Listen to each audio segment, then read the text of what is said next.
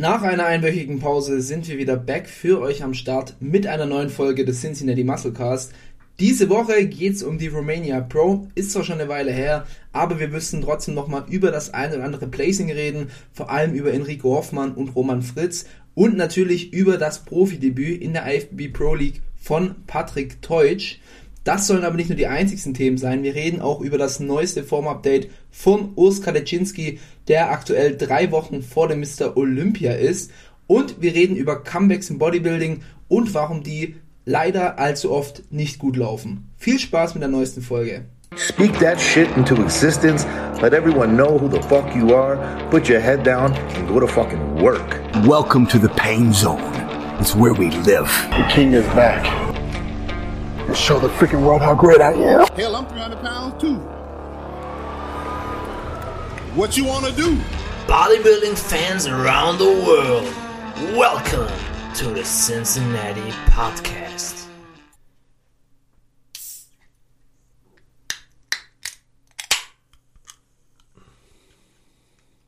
An die erfahrenen Monstertrinker, die hä- hätten jetzt rausgehört oder wahrscheinlich haben sie rausgehört, dass diese Dose Monster nicht aus Deutschland stammt, sondern aus den USA. Ich habe hier nämlich eine Dose, wie heißt der Geschmack? Musst mir kurz helfen. Ähm, Ultra Peachy Keen, glaube ich. Paul hat mir den mitgebracht. Paul war in den Staaten für gute zwei Wochen, Für bisschen gute mehr. zwei Wochen. Ja. Ähm, ja, hat mir ein Monster mitgebracht und eine geile Packung Apple Jacks. Äh, auf die freue ich mich schon ziemlich. Werde ich mir nach dem Podcast auch gleich mal daheim reinziehen. Ähm, ja, wir haben eine neue Podcast-Episode. Paul und ich sind am Start. Mm, auf Instagram haben wir ja schon kurz gesagt, diese Woche leider keine Folge, ähm, weil Paul eben noch nicht da war. Tom und ich hatten privat auch recht viel zu tun. Deswegen, wir nehmen jetzt hier am, Fre am Freitag auf. Ähm, Dienstag kommt wieder die Folge raus. Und ja, ich glaube, viel mehr gibt es erstmal nicht zu sagen im Intro. Ähm, nee, also auch Hallo von mir und äh, kleines Sorry, dass wir, dass wir euch nicht mit Podcast-Content versorgen konnten.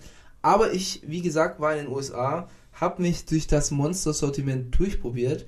Ich kann auch gleich mal hier kurz den Kurs droppen. Der Monster liegt dort bei 3,30 Dollar. 3,30 Dollar. Ja, Wahnsinn. Also äh, Doppelte, ne? Doppelte, was Boah. wir hier haben.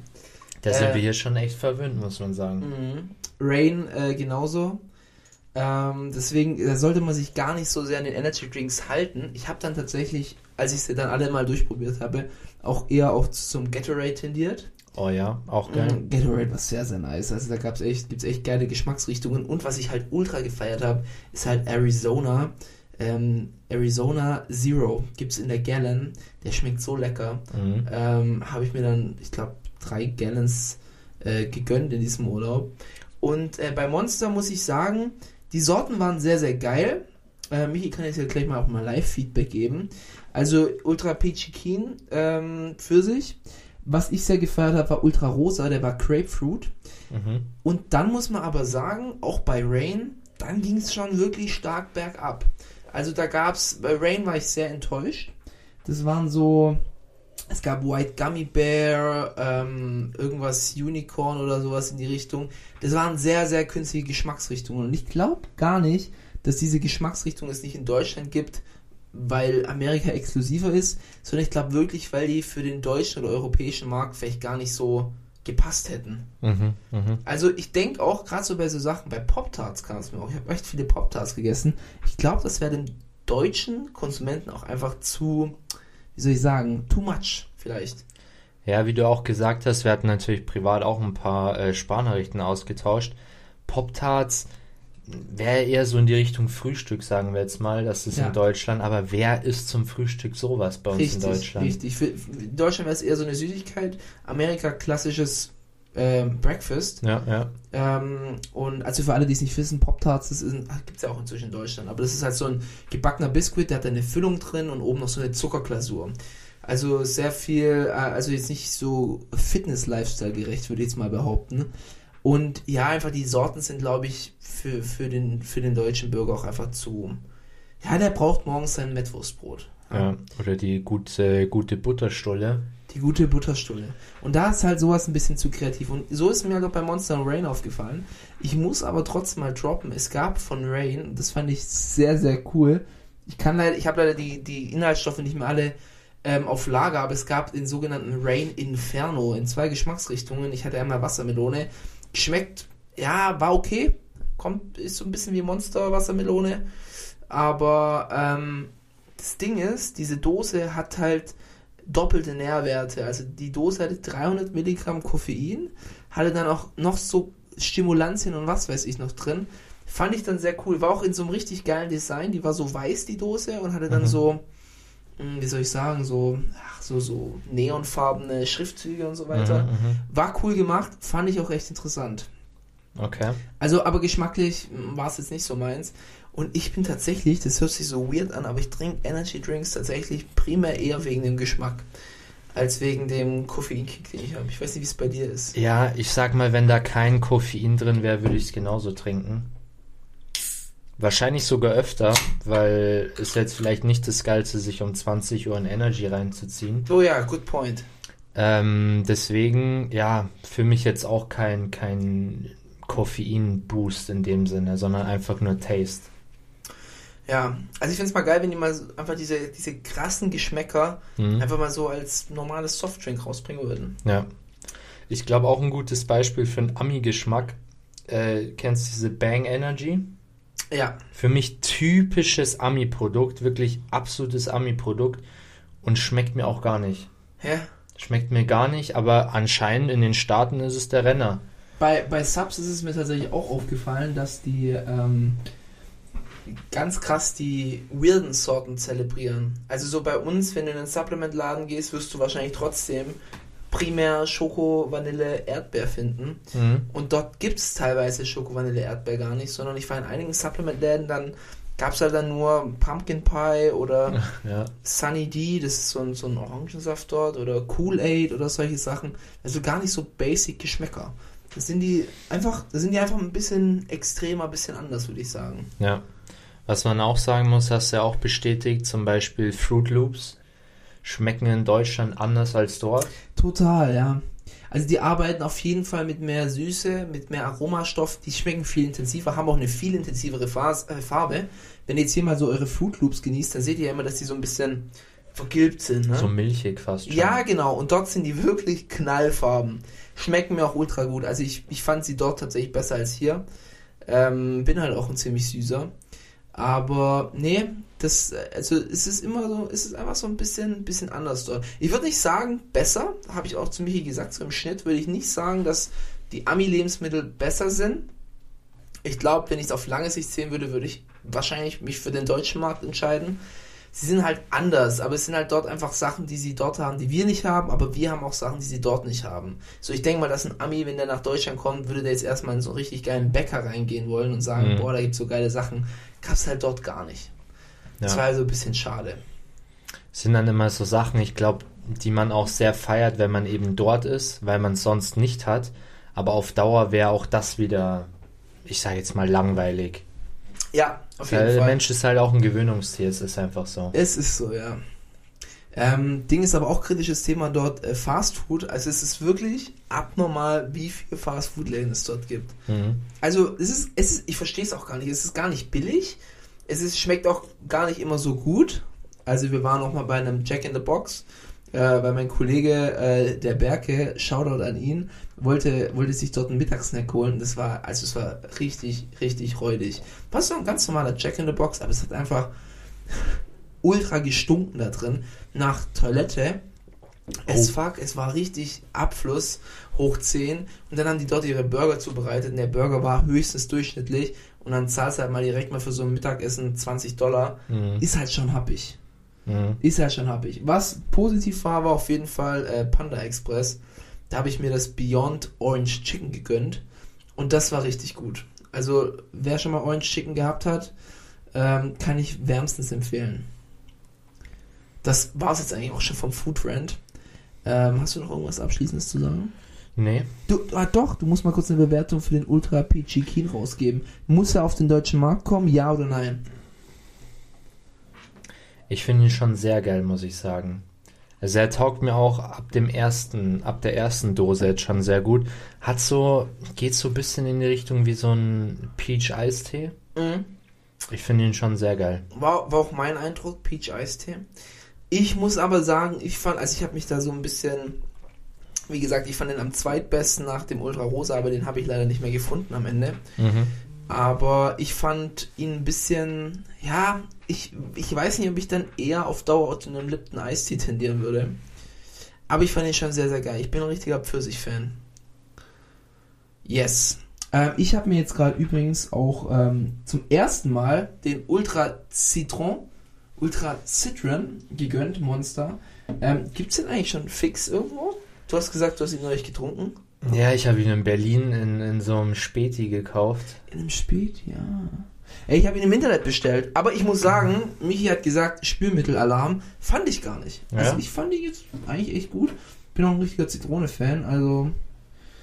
Nö, muss ich sagen, geiles Getränk. Ja, ich, ja, ich, ich glaube, man kann vielleicht auch sagen, in Deutschland sind schon so die ausgewählten Monsters auch dann am Start. Die, die sich vielleicht auch woanders durchgesetzt haben. Mhm. Ähm, weiß jetzt nicht, ob die, ob die Theorie stimmt. Aber wird vielleicht auch dafür sprechen, dass wir schon sehr gute Getränke auch am Start haben. Vielleicht die besten, Vielleicht haben wir nur die exklusiven. Selektion. Ja. Naja, das soll es dann auch gewesen sein vom Getränke-Rand. Wir sind schon wieder 10 Minuten in der Folge drin. Ähm, wir haben auf jeden Fall wieder einige spannende Dinge für euch geplant heute. Ähm, natürlich die klassischen äh, Rant-Themen zu Beginn. Magerquark sind die Momente, ihr wisst Bescheid. Ähm, haben wir einige. Und dann wollen wir später noch über Comebacks im Bodybuilding reden. Und unser, unser Leit, Leitsatz, unsere Leitfrage sollte sein, wieso Comebacks im Bodybuilding eigentlich meistens nach hinten losgehen oder einfach irgendwie nicht funktionieren. Wir haben ja da auch so unsere eigene Theorie, das ist jetzt zwar nicht 100%, trifft es jetzt nicht auf äh, den Nagel auf den Kopf, aber es gibt ja die sogenannte Cincinnati-Theorie. Ähm, wenn ein Athlet zwei Jahre raus ist, dann Ist er durch. wird es eher nichts mehr, dann ist er durch. Ja, die, die haben wir aufgestellt und über die wollen wir dann heute auch so ein bisschen reden, Ja. ob das anwendbar ist und vor allem, warum ist es denn überhaupt so? Also warum ist es immer wieder so im Profizirkus, wir haben Leute, die wollen zurückkommen, aber finden nicht so ganz den Anschluss, bringen irgendwie nicht dasselbe Paket wieder auf die Bühne, obwohl man eigentlich denken müsste, boah, zwei Jahre Pause, könnten sie sich vielleicht noch gut erholen, vielleicht noch mal ein bisschen ordentlich draufpacken und dann einfach Level Up reinkommen, aber irgendwie am Ende des Tages klappt es dann nicht so ganz. Genau. Yes. Darum soll es heute gehen.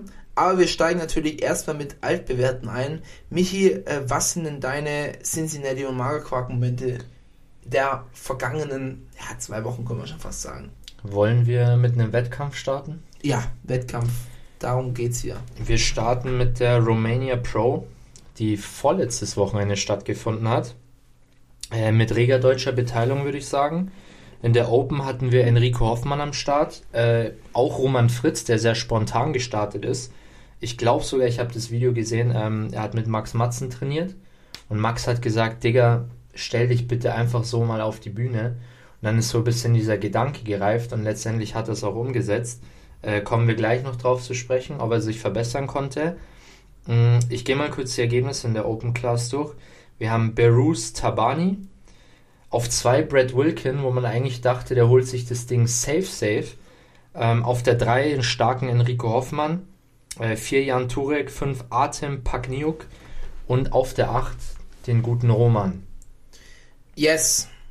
Ähm, ja, Brad, ich, ich fange jetzt mal von vorne an. Brad fand ich, ähm, sah zwar bombastisch gut aus, Mhm. aber der, den Erstplatzierten, jetzt habe ich leider seinen Namen, wie, wie hieß er nochmal der Gute?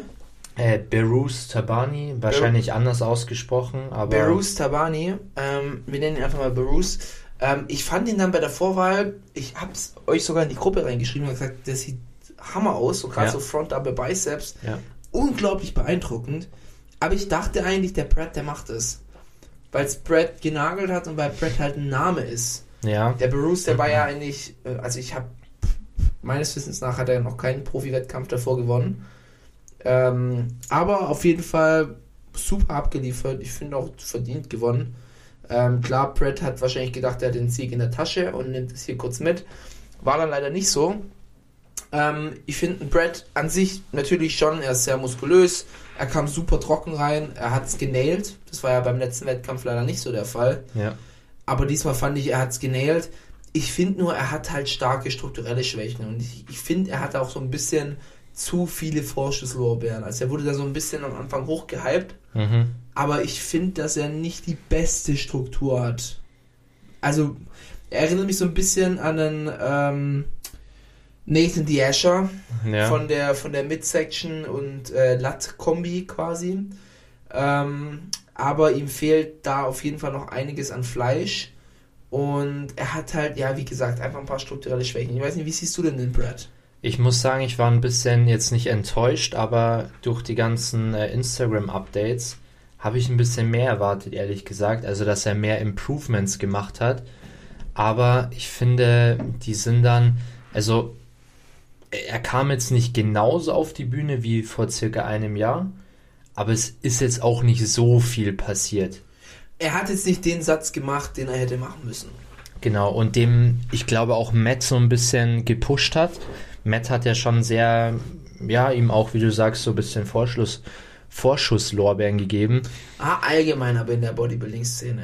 Ja, Also vor allem zu Beginn von seiner Karriere haben halt viele gesagt, boah, der wird, der wird nochmal richtig abräumen. es war halt so ein Wow-Moment, als er das erste Mal auf einer größeren Bühne war, Ja. weil er so aus dem Nichts kam und gleich abgeliefert hat.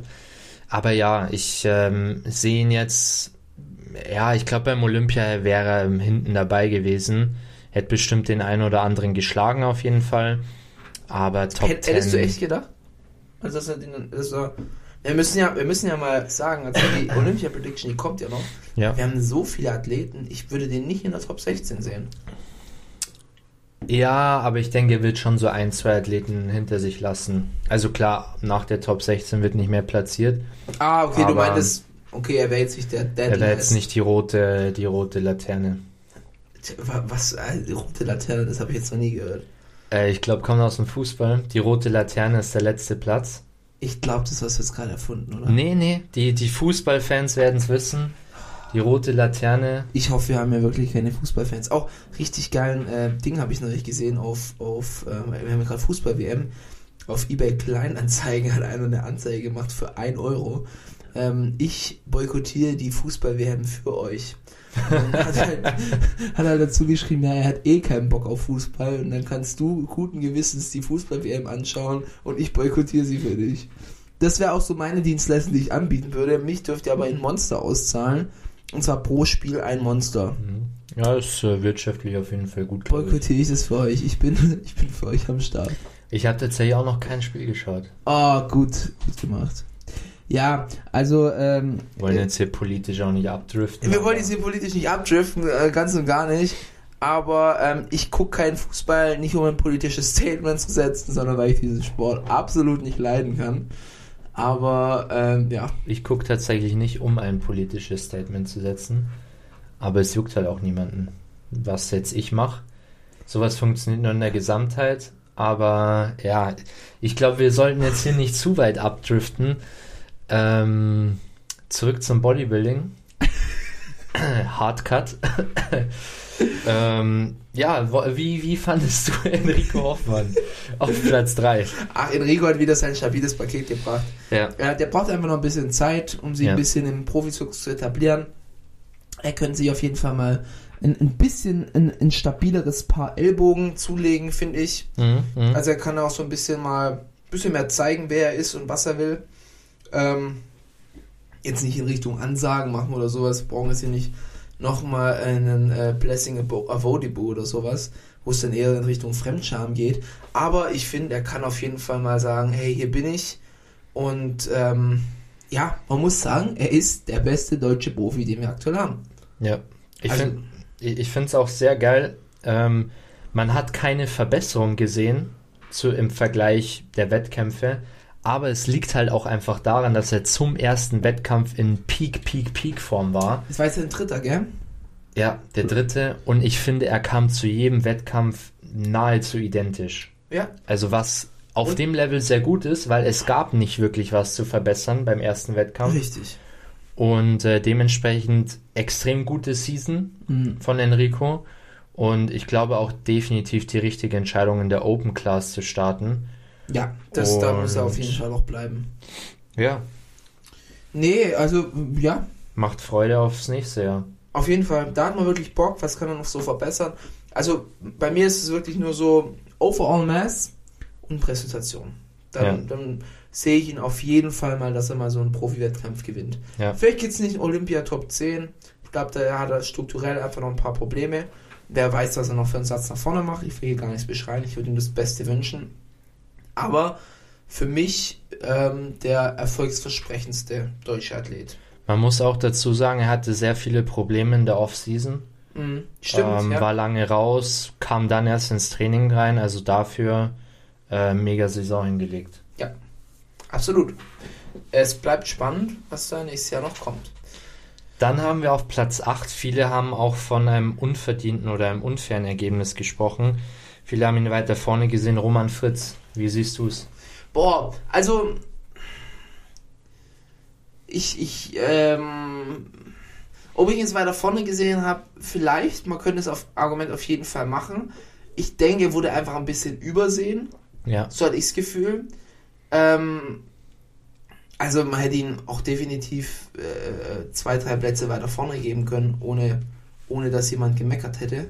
ja, Das ist klar. Ähm, was ich aber viel, viel wichtiger finde, ist, was er für ein tolles Paket gebracht hat. ja, Also die, die Improvements, die er jetzt gemacht hat in dieser ultra kurzen Zeit, size-technisch, war echt wahnsinnig. Also wirklich, er hat, er ist quasi von, von Flat Roman zu Filled Out Roman mutiert. Ähm, Comparison-Bilder, muss ich übrigens auch sagen, tun ja auch gar keine Justice. Also man sieht auch auf Bildern den super Vergleich. Wir haben es, glaube ich, auch auf Cincinnati gepostet.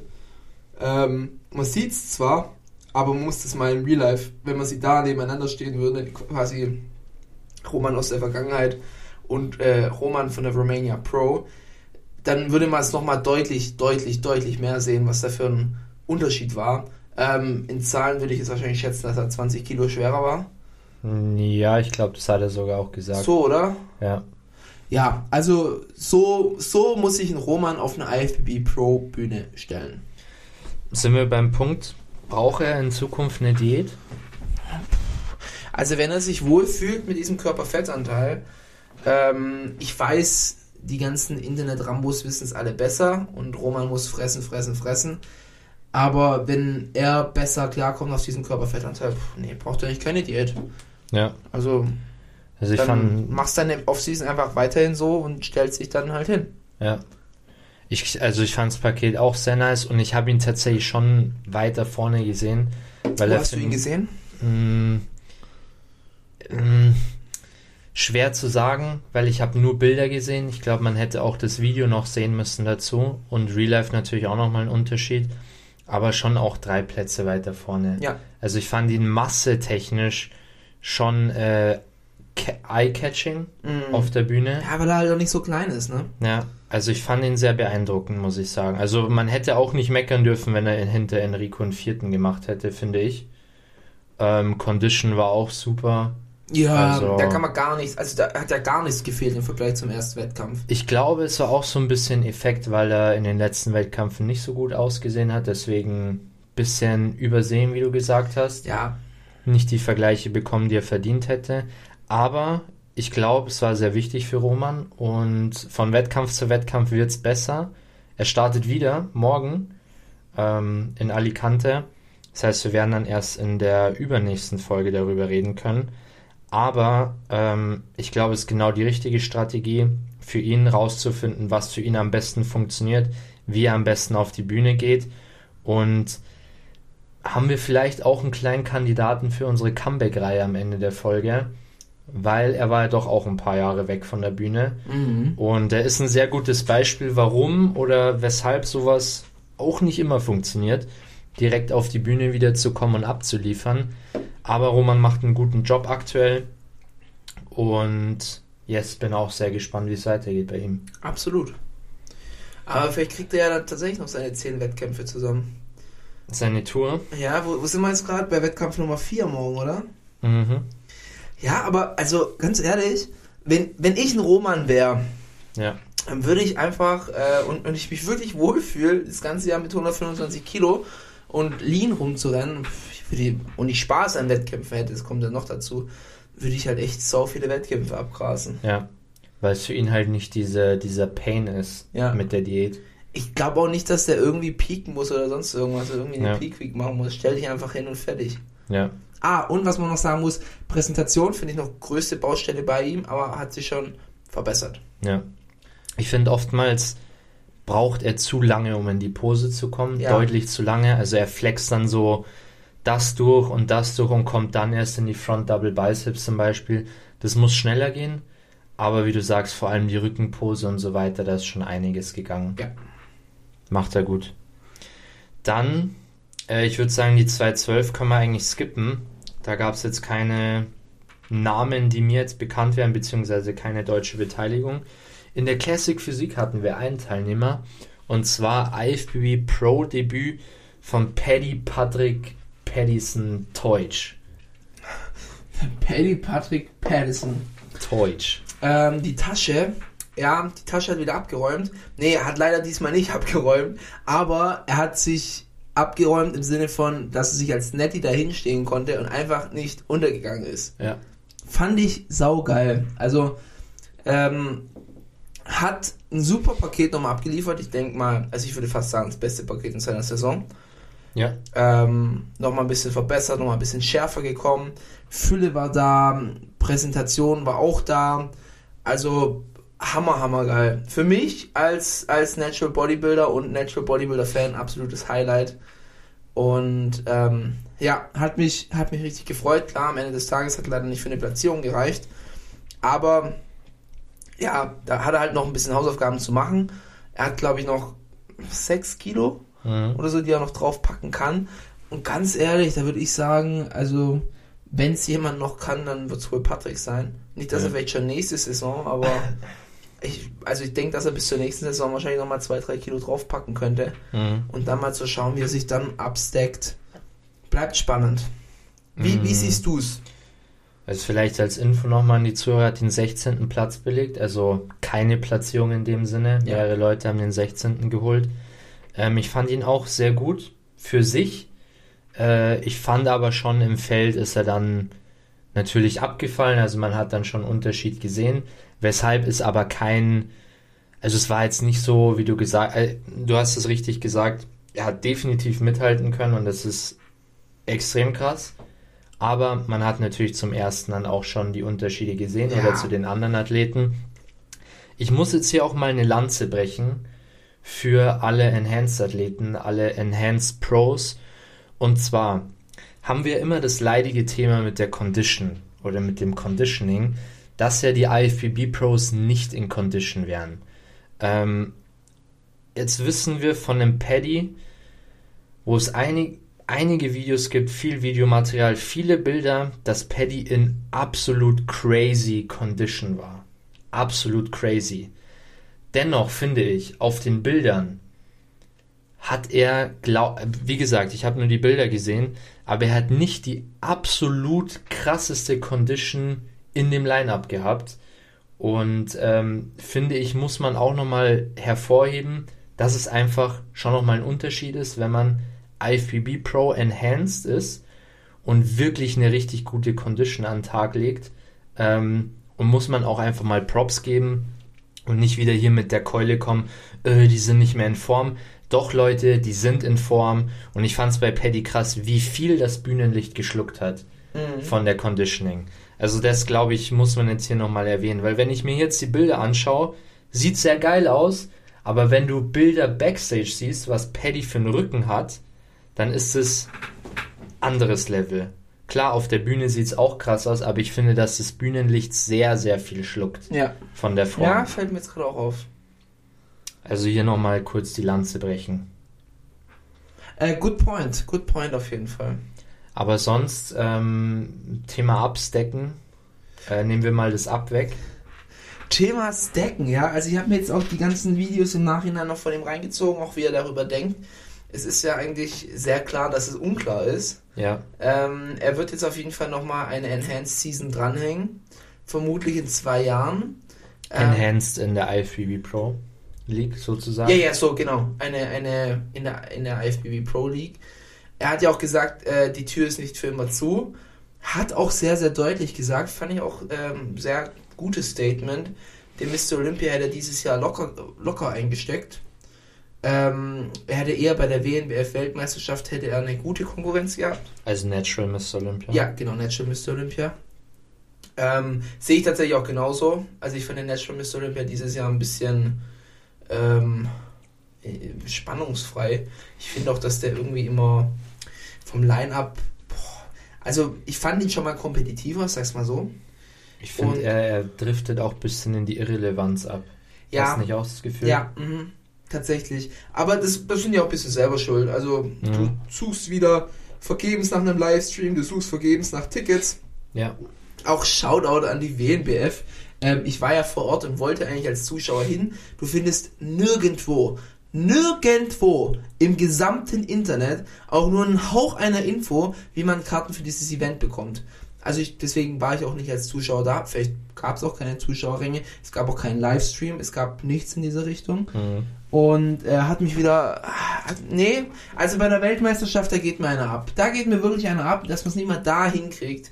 Und dann Ja. wundert man sich, dass, dass, dass ein Patrick Teutsch, der Superstar im, im Natural Bodybuilding, dann lieber in den Hands-Bereich geht, ähm, als, als dort zu competen. Und Oder man wundert sich, weshalb der Natural-Sport immer noch in der Versenkung schlummert ja, und noch nicht äh, größer präsent ist. norddeutscher Ruderverein. Der norddeutsche Ruderverein. Und zwar auch international. ja.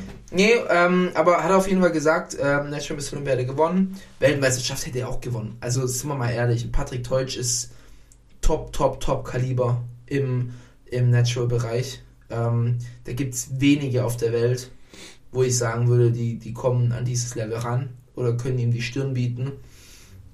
Und dann finde ich es halt nochmal geiler, dass er dann sagt, okay, er will aber die Competition ja. und hat sich jetzt für den Enhanced-Bereich erstmal entschieden, also in der IFBB meine ich jetzt, anzutreten. Ja. Ähm, da wird jetzt auf jeden Fall noch eine nette Saison dranhängen und dann wird er nochmal neu evaluieren. Ich glaube aber tatsächlich nicht, dass er in der Classic bleibt, weil da muss man jetzt halt auch sagen, der ist halt, also wenn Patrick Teutsch jetzt, Stand jetzt, natural ist und immer natural war, der ist eine, eine 5-Wochen-Kur mit 250 Milligramm Test vom Gewichtslimit entfernt. Mhm. Brauchen wir uns ja nichts vormachen. ja. Also wenn er gut reagiert und da nichts drin ist, der ist ja sofort am Gewichtslimit von der Classic. Und ich finde seine Struktur auch nicht Classic. Nee, nee. Also wenn, dann muss er den Switch Key Open machen und dann muss er nochmal richtig holzen. Ob er das macht, weiß ich nicht, wissen wir nicht. Ähm, Jetzt, jetzt machen wir mal die Nägel mit Köpfen. Ich will jetzt eine Prediction hören. Prediction? Ah? Wird er ein bisschen äh, an den Apple Jacks naschen oder lässt er sie beiseite und bedient sich bei den Rice Krispies? Schoko Krispies. Also wir nehmen jetzt mal Schoko Krispies das Pendant zu Netty und Apple Jacks sind die bisschen enhancedere Variante. ist jetzt ein bisschen unnötig hier das Wortspiel, aber Ist der die Fruit Loops aus Deutschland oder ist der die Fruit Loops aus machen den wir es so, machen wir es so. Oh, er Die mit mehr Farbstoff oder ohne. ich glaube, ich glaub, er bleibt bei den deutschen Fruit Loops. Ja, ist meine Prediction. Ja, ich glaube auch, dass da noch ein, ein zweites Kind äh, in Planung ist. mhm. Ähm, ja, ich glaube, er ist, er ist ähm, I'm too old for this shit. Mhm. Das glaube ich tatsächlich, dass das sein Fazit sein wird. Und ich würde es ihm nicht verübeln, um ehrlich zu sein. Also, äh, ich, ich habe dann auch wieder die Kommentare gelesen und dann, ja, Patrick, egal was du machst, wir unterstützen dich, wir stehen hinter dir. Dann haben manche gesagt, ja, du bist das Vorgängerstelle im Natural Bodybuilding, wir erwarten, dass du, dass du netty bleibst und du musst netty bleiben. Und dann sagen die nächsten, ja, und wenn du dann in Hands gehst, musst du es richtig offen kommunizieren. Ganz ehrlich, ähm, ich habe es auch irgendwo kommentiert. Ich bin ja eigentlich, also ich war früher, war ich ein richtig krasser YouTube-Kommentierer. Dann habe ich die Karriere beiseite gelegt. Aber da muss ich mal drunter schreiben. Dann habe ich hingeschrieben, ähm, ganz ehrlich, der Typ ist Beamter. Ähm, ich ich würde mir nicht von ihm verlangen, dass er das offen kommuniziert. Ja. Also wenn, dann soll es durch die Blume sagen, so dass es auch der letzte Holzkopf versteht. Aber du kannst nicht als Beamter mit einem Kind ähm, einfach so sagen, ja Leute, äh, ich fahre jetzt einen Gramm Stoff, ähm, Hausdurchsuchung, äh, let's fucking go. Deswegen, also wenn, dann soll das durch die Blume kommunizieren, aber ich glaube, ich glaube nicht. Ich glaube es ehrlich nicht. Ich meine, wie alt ist er? 32, 33. In seiner nächsten Season wird er 35 sein. Ja. Das ist ja noch mit 35 dich auf 120 Kilo hochstoffen und dann vielleicht zwei Kinder daheim haben, eine Frau, einen stabilen Job, äh, gutes Geld äh, verdienen, auch durch sein Influencer-Dasein. Boah, ich glaub's ehrlich nicht. Ich glaub's eher nicht. Oh, was ist deine Prediction? Ich kann's Welche Fruit Loops wird er essen? ich glaube auch, er bleibt bei der deutschen Variante. Ich kann es mir aus den Umständen ja auch nicht wirklich vorstellen, ehrlich gesagt. Ja, Ich glaube, der Zug ist abgefahren. Ich glaube, das hätte er vor drei, vier Jahren anfangen müssen, dass man, dass es sich noch lohnt. Mhm. Aber ich glaube jetzt, nee, der, ich glaube, der Zug ist abgefahren. Das Ding ist, du kannst in einer kurzen Zeit, wenn du wirklich eine geile Genetik hast, du kannst Riesensprünge machen. Aber für, und dieser Riesensprung, wenn du eine gute Genetik hast, reicht für einen IFBB Pro Status. Zum Beispiel in der offenen. Mhm. Bestes Beispiel, Emir zum Beispiel. Mhm. Ne? Aber, um dann nochmal den Sprung zu machen, um dann vorne mitzumischen, Ja. das ist dann, das ist, das ist immer 80-20-Regel, ne? 20% Aufwand für 80% Ergebnisse und dann musst du nochmal 80% Aufwand betreiben für die letzten 20%. Ähm, und dann, ähm, ja, und das muss man halt dann sagen. Vielleicht macht er einen Riesensprung. Aber da muss man trotzdem der Weile ins Auge sehen, der muss er nochmal richtig, richtig reinholzen und richtig seine Gesundheit aufs Spiel setzen, um dann den Sprung auch auf Olympia Top 10 Level zu schaffen. Und dafür, also die Wahrscheinlichkeit ist so gering, dass da mit 35 noch was passiert. Groß. Ja. Ich Ja. weiß, da kommen Leute wieder mit dem Beispiel, dass äh, Rowley wurde, glaube ich, auch Profi mit 31, 32. Ja, aber ein Rowley war schon davor halt ein massives Viech. Hat halt erst später seinen Profi-Status geholt und dann halt die letzten 20% nochmal rausgeholt. Und ein Rowley ist vielleicht auch nochmal genetisch nochmal ein Level über ein Patrick Deutsch. Hat jetzt halt auch nicht die Pro-Card in der Classic geholt. Ja, Das kommt natürlich auch noch dazu. ja. Ähm, ja, ich bin voll auf deiner Seite. Ich denke auch, um wirklich Open-Class Bodybuilder auf einem guten Level zu sein, ich glaube, das ist dann auch einfach dein Hauptberuf, ähm, weil es da schon auch einfach auf die kleinen Dinge ankommt. Und äh, ich glaube, das ist nicht vereinbar mit einem normalen Beamtenjob. Nee. Das ist es nicht. Und der, der, der gute Herr ist auch, macht zumindest einen vernünftigen Eindruck. Also kein, kein, keine Sturm- und Drangzeit mehr. Ich denke, dass er da ziemlich gesettet ist. Klar, jetzt so direkt nach dem Wettkampf wird er wahrscheinlich da eher diese Gedanken haben, einfach Ja. weil du noch in dem Wettkampf-Hype drin bist. Ja. Aber ja, ich, was ich eher fraglich finde, ist, ob er dann in der IFBB Pro League bleibt oder wie er es sich da noch vorstellt, weiter zu competen. Ich könnte mir auch gut vorstellen, dass es vielleicht für ihn dann vielleicht mal frustrierend wird. Sagen wir, er plant sich eine Wettkampfsaison ein und hat halt dann wieder eine 30 Wochen Prep und macht dann irgendwie drei Wettkämpfe in der IFBB Pro League und hat jedes Mal vielleicht keine Platzierung oder vielleicht mal so einen zwölften Platz oder sowas Ja. weiß ich nicht, ob es ihn dann frusten wird und was dann sein nächster Schritt sein wird. Also ich bin sehr gespannt auf seine nächste Season. Da wird sicherlich äh, viel Licht ins Dunkel kommen, die er dann, also vermutlich in zwei oder drei Jahren sein wird. Vermutlich in drei. Er hat ja immer so den Drei-Jahres-Rhythmus, Ja. was ihm auch immer sehr gut getan hat. Boah, drei Jahre, ist er dann schon 36, glaube ich. Ja, 35, 36. So um den Dreh rum. Naja. Bleibt spannend, bleibt spannend. Ich würde die Romania Pro noch abrunden. Und zwar hatten in der Women's Physik noch ein paar deutschsprachige Athleten. Äh, leider nicht in den Top 6 platziert, aber ich gehe einfach mal kurz durch äh, zur Vollständigkeit halber, äh, zur Vollständigkeit. Auch weil wir natürlich äh, das Frauenbodybuilding oder die Frauenklassen nicht äh, hinten runterfallen lassen wollen. Platz 7 Uta Köhler-Spitzbart, Platz 11 Jessica Sestrem, Platz 12 Lisa Kurzmann, äh, 14 Birgit Anders, Platz 16 Angela Winkelmann, Athletin von Max Matzen. Äh, und auch auf Platz 16 Christina Kremser. In der Women's Figure auf Platz 5 Hanna Brause, auch jetzt schon öfter gestartet dieses Jahr. Und in der Wellness-Klasse auf Platz 10 Bianca Saller. Und damit äh, haben wir die Romania Pro auch schon durch und äh, gehen zu einem weiteren Cincinnati oder Magerquark-Thema. Yes, jetzt geht's mal ein bisschen mehr in, in, die, in die kleinen Themen rein. Und zwar, ähm, ich, ich, ich mir jetzt einfach mal eins raus. Ähm, was mir in letzter Zeit aufgefallen ist, gerade wir sind jetzt, äh, drei Wochen vor Mr. Olympia. Mhm. Also es wird langsam spannend. Mhm. Und ähm, der Auslöser war, dass ein Ian Valliere, Salty Ian, äh, mal wieder in einer Story gesagt hat, dass er sich, da hat jemand gefragt, wie sieht er sich, wie wird er sich im Vergleich zu Hunter platzieren, er hat geschrieben, vor ihm. So, er wird sich vor Hunter platzieren. Hunter hatte letztes Jahr einen vierten Platz, Ian, glaube ich, siebten oder achten. Mhm.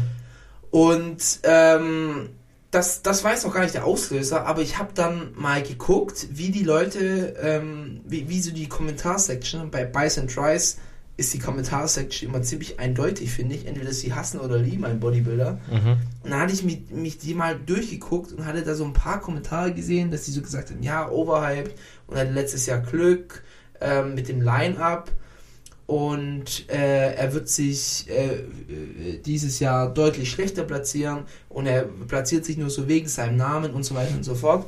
Fand ich dann ein bisschen äh, fraglich und ich wollte jetzt einfach mal dein Take zu Hunter Lebrada, weil ich weiß, dass du nicht anfangs zumindest nicht so der Fan von seiner Physik warst, aber findest du wirklich, er ist unverdient einer der besten Bodybuilder?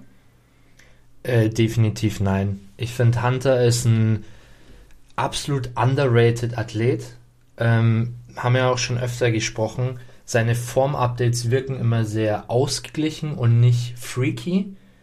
Aber auf der Bühne ist er einfach auch eine absolute Kante und glänzt einfach durch Vollständigkeit, finde ich. Er ist ein sehr kompletter Athlet und äh, ich finde, er war absolut verdient letztes Jahr auf der Platzierung, wie er war. Klar, die Farbe ist gelaufen, er hat viel geschwitzt, aber ist das wirklich ein Kriterium? Klar, es gehört dazu, aber ähm, deswegen hätte er jetzt nicht fünf Plätze weiter hinten platziert werden sollen. Und persönlich werden wir natürlich auch nochmal in der Olympia-Prediction draufkommen. Persönlich glaube ich, dass er nach wie vor besser als ein Nick Walker ist. Aber einfach nur jetzt mal, um, um den Bogen zu ihnen zu spannen, also für mich eine ganz klare Sache, dass sich ein Hunter, Hunter vorne im ihnen platzieren wird. Ja, also ich, ich glaube eher, dass, dass ein Ian durch das Line-Up dieses Jahr nach hinten rutschen wird. Ja. Aber die neuen Kandidaten, die jetzt beim Olympia sind, sind mh, fa fast keine, die einen Hunter krass nach hinten schieben würden. Ja. Meiner Meinung nach. Also ich stimme dir voll und ganz zu. Hunter unglaublich komplett, unglaublich krass auf der Bühne. Ähm, und seine Form-Updates wirken halt immer so, als ob der, keine Ahnung, kurz nach dem Training seiner Freundin ins Handy gibt und sagt, mach mal kurz ein paar Fotos. Das ist halt jetzt nicht so perfektes Licht und äh, was weiß ich, guck, dass es gut aussieht, sondern immer einfach so ziemlich basic Updates, sag ich mal, aber das ist ja auch gut so. Und ja, ich finde einfach diesen, diesen Hate einfach so unnötig, weil er ist halt ein, ein geiler Bodybuilder. Also, das ist Absolut. so, das ist so mein Take. Das wollte ich nur mal, wollte ich nur mal anmerken. Hatte mich so ein bisschen gestört, als ich so die Kommentare durchgelesen habe, warum er eigentlich so underrated ist. Wo siehst du ihn denn dieses Jahr? Vielleicht können wir noch schon mal eine kleine Sneak Peek auf unsere Olympia Prediction geben. Also ich sage auf jeden Fall Top 6. Auf jeden Fall. Wo genau, äh, müsste ich mir nochmal die Liste anschauen. Mhm. Aber Top 6 safe. Ja, also ich denke auch so wahrscheinlich eher unteres Ende von der Top 6, wobei ich mit der mit der Nick Walker Sache vielleicht nicht ganz so d'accord gehe. Mhm. Ich glaube, er wird ihn dieses Jahr schlagen. Mhm. Aber ich habe noch nicht meine Final Prediction, ist auch noch zu früh für eine Final Prediction.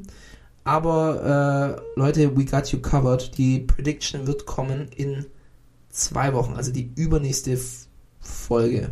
Ja, die Dann übernächste auch. Folge wird die Olympia Prediction sein und die überübernächste Folge wird dann die Nachbereitung und die Berichterstattung von Mr. Olympia sein.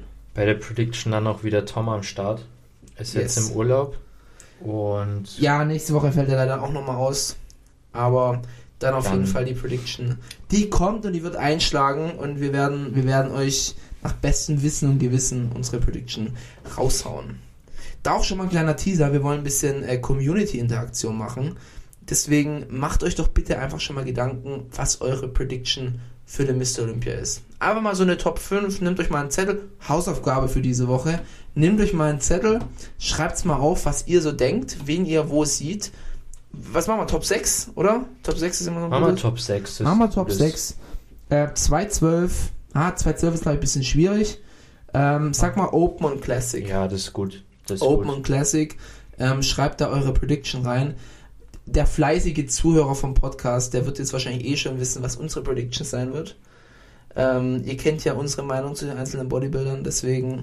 Aber wie gesagt, uns interessiert eure Meinung, was ihr wie denkt.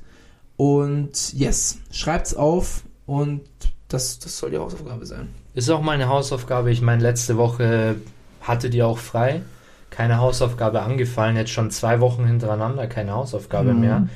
Von dem her äh, kann man da auch mal ein bisschen mehr Zeit investieren. Ja, wirklich, Und hockt euch mal hin. bitte, bitte auch nicht äh, das Bild im Kunstunterricht von Mami zeichnen lassen, sondern wirklich selber mal ransetzen und äh, die Matheaufgabe lösen. Ja, absolut. Auch bitte eigene Meinung, nicht euch hier von irgendjemand beeinflussen lassen, Ja. der meint, dass Ian Valliere der neue Mr. Olympia wird oder sonst jemand, sondern wirklich, wie ihr es denkt, wie es sein wird.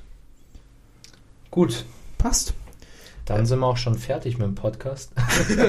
Nein, also, äh, Michael, was, was ist das hier jetzt hier? Wir haben, wir haben noch ein paar Themen haben wir noch am Start. Willst du mal? Äh, ich übernehme das nächste Thema. Ja. Und zwar unser, ja, schon sehr präsenter deutscher Bodybuilder in der offenen Klasse, Tim Budesheim, aka Tim Budeschim, wie Nick Strength and Power ja immer sagt, ähm, hat sich von Stefan Kienzel getrennt. Die zwei arbeiten nicht mehr zusammen, sind aber nicht im Negativen auseinandergegangen, sondern haben einfach die Zusammenarbeit ähm, beendet.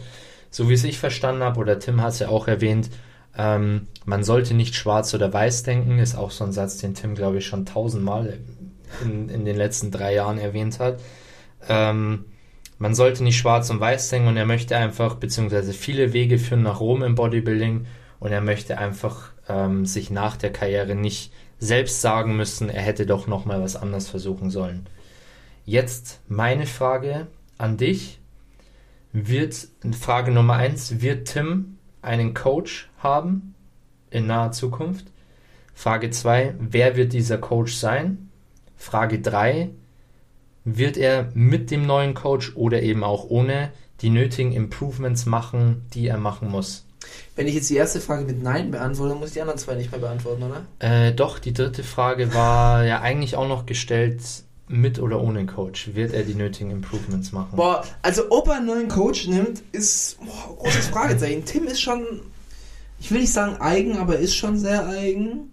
Er, er hat schon so seinen eigenen Kopf, hat man auch am Anfang mit ähm, Stefan einfach gemerkt, dass er auch öfters mal so erwähnt hat, dass er ja da eher so, wie soll ich sagen, sein Ding, sein Ding machen möchte. Ja. Oder mehr von seinen Aspekten. Hat dann auch ewig gedauert, bis er mal ein bisschen mehr das Trainingssystem von Stefan angenommen hat, etc. Mhm. Deswegen weiß ich nicht, wie es mit dem neuen Coach sein wird. Andererseits kann es auch sein, dass er jetzt irgendwie gute Luft geschnuppert hat und gesagt hat, okay, hat eigentlich gut funktioniert. Es war nur nicht das System, das er machen wollte. Vor allem, Mhm. wenn er sagt, er will noch neue Sachen ausprobieren. Kann schon sein. Also ich, ich, ich würde es jetzt nicht, ähm, äh, äh, wie, so, wie sagt man, ich würde es nicht äh, Ausschließen? ausschließen. Vielleicht für eine Prep. Vielleicht für eine Prep, dass er mal einen neuen Coach ausprobiert. Wer es sein könnte, boah, das ist schwierig. Das ist schwierig. Ähm, Tim hat es ja nicht so mit dem Englischen, also es müsste eigentlich ein deutscher Coach sein. ähm, vielleicht ein Max Matz? Nee, das glaube ich, würde er nicht machen. Also, wenn, wird es wahrscheinlich eher in so eine modernere Richtung gehen. Ähm, boah, so ein Matt Jensen, weiß Boah, ich ich nicht. hab's, ich, ich glaube tatsächlich, wenn, dann eher so ein Matt. Weil Matt tatsächlich auch ein bisschen nahbarer ist. Also, ich glaube, es ist jetzt nicht allzu schwer bei Matt äh, als, als Coachling unterzukommen. Ja, aber glaubst du nicht auch, dass vielleicht auch so ein. Tim, Tim ist ja schon sehr den Oldschoolern verbunden, auch teilweise. Ich Finde glaube, Vielleicht dann doch so ein. ich glaube, was schwer bei Tim ist und deswegen glaube ich auch nicht, dass er sich einen Coach holt, ähm, weil, wie du gesagt hast, er ist sehr eigen und die Kommunikation beispielsweise bei einem Matt wäre einfach, Kollege, du machst das äh, so. Klar, es gibt ein paar Abstimmungspunkte, aber wenn du jetzt kein Nick Walker oder Brad Wilkin oder so bist, noch nicht, ähm, dann kriegst du, glaube ich, schon ein bisschen auch Einheitsbrei. Und ich glaube, dass das Tim nicht umsetzen kann, weil ich glaube schon, vielleicht was man als größten Kritikpunkt bei Stefan Kienzel als Coach nennen muss, ist, ähm, dass er tatsächlich sein Trainingssystem wirklich auf jeden Athleten anwendet. Das heißt, du kommst eigentlich nicht aus. Ähm, man kennt es von anderen Athleten, die kümmern sich dann oftmals ums Training selber. Der Coach übernimmt viel ernährungsmäßig. Klar, äh, auch Einblicke ins, äh, ins Training. Aber bei Stefan ist das sehr festgefahren. Chris Acito ist ja so ein Fall. Habe ich jetzt auch wieder öfters mitgekriegt. Auch Emi hat darüber geredet. Mhm. Äh, Chris interessiert es gar nicht, was du machst. Er ist Ja. enorm penibel, was deine Ernährung anbelangt, aber der Ja. Rest ist ihm komplett egal. Ja, habe ich auch gehört. Ja, also Das- sowas wäre dann auch nichts für ihn, glaube ich. Nee, ich glaube auch nicht. Aber ja, deswegen glaube ich, er bleibt tatsächlich ohne Coach. Vielleicht so ein Milos könnte ich mir noch vorstellen. Ja. Ich, ich glaube, es wird wieder so eine Beratung mit, mit ein paar anderen Leuten aus der Bodybuilding-Szene. Ähm, aber ich glaube, er bleibt ohne Coach. Boah, er braucht halt wirklich mal einen, der sich so richtig auf ihn einlässt, ihm so richtig mal den Weg zeigt. Ich sag dir ganz ehrlich, was er braucht. Er braucht jemanden, der nicht die deutsche Brille aufhat, Oh ja. sondern einen, der. Der ihn gar nicht kennt oder der nur weiß, ey, das ist ein, ein Deutscher, der sich halt so mittelmäßig im Profizirkus Genau, platziert. genau. Bei drittklassigen Events, also so hart es auch klingt, aber Ja. so ist ja gerade Tim. Ähm, und der sagt, dem muss man jetzt mal ordentlich in den Hintern treten. Ich glaube auch, weil in Deutschland ist er natürlich einer der Top-Athleten und ich finde, dass er da ein bisschen mit Handschuhen immer angepackt wird. Ich habe auch Gefühl beim Stefan. Ich weiß noch, wie das ganz am Anfang aufgezogen worden ist. Da war es ja für Stefan schon eine richtige Ehre, dass er jetzt einen Tim hat. Ja, Und wenn es halt so schon anfängt, ist halt. genau, weil letztendlich, äh, wie du sagst, eine Ehre wäre, wenn Nick Walker zu dir kommt oder ein Hunter Lebrada. Aber ein Tim, Ja, aber Klar. selbst dann darfst du nicht. Ich, ich finde es jetzt auch bei Dingen schwierig. Bei einem, ähm, nach Chris Bumstead, bei einem Honey Rambo. Hani Rambot, ähm, auch ein bisschen schwierig, dass sie das so lange verheimlicht haben, weil Hani hat das natürlich auch einen ziemlichen Druck, dass er halt jetzt so ein Big Name hat und jetzt für seinen Erfolg quasi verantwortlich ist. Ja. ja. Weiß ich nicht. Aber ich glaube, ich glaub, damals war es sogar so, dass Stefan ihn gefragt hat, ob er zu ihm ins Coaching möchte und deswegen Tim sich überhaupt die Gedanken gemacht hat. Und wenn es halt so schon anfängt quasi, Mhm. ist halt schwierig. Ich hoffe auf jeden Fall, dass er sich jemanden holt, wenn er sich jemanden holt, der in der offenen Klasse auch Erfahrung hat. Weil Stefan ist ja eher eine Koryphäe, würde ich jetzt mal sagen, in der Classic. Ja. Und äh, in den Frauenkategorien, da ist er schon sehr stark auch aufgestellt. Aber jetzt nicht unbedingt in der Open. Von dem her, naja. Frage 3. Denkst du, er macht die Improvements? Nein. Nein. Okay, das äh, war jetzt äh, schnell aus der Pistole ja, raus. ja, das ist. Also Tim ist für mich, ähm, so böse es auch klingt, ich glaube ein Lost Case. Aber ich sag's auch immer wieder, ich würde mir das Beste für ihn wünschen. Ich würde mir für ihn wünschen, dass er noch einen riesigen Satz nach vorne macht und dass er den Sprung schafft. Und wir, wir feuern ja unsere deutschen Athleten an. Aber da gucke ich halt einfach mal die letzten drei, vier Jahre an und dann muss ich halt aufgrund dieser Erfahrung eine Prediction für die Zukunft machen. Ich finde es tatsächlich schon auch interessant. Letztendlich, meine persönliche Meinung, ist er eigentlich unter Stefan schlechter geworden als davor. Findest du? Ja, Echt? finde ich schon. Auch die Placings. Ja. Ich meine, er war in, äh, wie hieß der Wettkampf in San Francisco? Ja, nicht in San Francisco, das war LA, das war die LA Muscle, Muscle irgendwas. Wo er hinter Äh, äh, Zweiter geworden ist, ja. hinter Patrick Moore. Patrick Moore, genau. Wo ist eigentlich Patrick Moore? Nächste Frage. Ah, Comeback können wir vielleicht auch dann. Ja, können wir, auch, können wir auch sagen. Nee, ich, ich glaube, er ist nicht wirklich, klar, vielleicht strukturell ein bisschen besser geworden, aber er hat jetzt, finde ich, nicht die Improvements gemacht, die man in zwei Jahren machen könnte. Vielleicht ist er auch einfach, ist der Deckel schon da, also ist das Limit schon erreicht, aber ja, schwierig, Schwierig, schwierig. auf jeden Fall. Nee, dann haben wir, haben wir auch den äh, über einen Tim noch geredet. Dann ähm, habe ich noch als Punkt auf meiner Liste Sean Clarida hat seine Entscheidung getroffen. Er wird nicht wie vielleicht gehofft. Ähm, also er wird auch nicht wie auf jeden Fall gehofft in beiden Kategorien starten. Das, er musste sich entscheiden. Er hat sich für die 212er Klasse entschieden. Er möchte seinen Titel zurückholen. Den hat er ja letztes Jahr gegen Derek Lunsford verloren. Und genau, er hat sich auf jeden Fall gegen die Open entschlossen. Und jetzt ist meine Frage an dich. Ähm, war das die richtige Entscheidung? Zweite Frage. Ähm, wie schätzt du seine Chancen in der 212er Klasse ein? Und äh, dritte Frage, was birgt die Zukunft von Sean Clarida? Also sollte er nochmal einen Satz nach vorne machen und in die Open gehen? Oder ist 212 the place to be? Wohlgemerkt wiegt der gute Herr, glaube ich, nicht mal 80 Kilo auf der Bühne. Also Punkt 1, ich denke, dass die Entscheidung eher businessmäßig war, also businessmäßig im Sinne von platzierungsmäßig. Ich glaube, dass im diesjährigen Olympia-Lineup in der Open Class äh, schon ein bisschen nicht abgefallen wäre, aber er hätte jetzt nicht um den Titel mitgespielt. Und in der Wo 212 hättest du ihn denn gesehen? Mm, Auf jeden Fall hinter einem Derek Lansford. Auch wenn er eventuell, sagen wir mal, beide kommen in Top-Top, kann natürlich ein Sean auch mal einen Derek schlagen. Aber ich glaube in der Open tatsächlich dann nicht mehr. Ähm, weil Lansford schon ein bisschen gedeckelt war durchs Weight Limit. Und ich glaube, er wäre. Ha, ich weiß nicht. Ich sehe ehrlich gesagt einen Hunter zum Beispiel besser als einen Sean. Schwierig. Aber vielleicht so auch unteres Top 6. Echt? Oder nach den Top 6. Also ich habe ihn eher so ähm, 12 bis 16. Echt? Mhm. So hinten? Mhm. Ich glaube, dass er dafür einfach zu klein ist. Das kann gut sein. Allerdings hat er sich natürlich auch einen Win geholt. Aber war gegen, äh, Aber- gegen Regan, oder? Richtig. Ja, und ein Regan recht. ist halt äh, 16. Und deswegen sehe ich ihn halt realistisch eher so bei einer 12, 13, 14. Ja, macht schon auch Sinn, ja. Ich Weil hätte so mir, dominant war ja der Win jetzt auch nicht.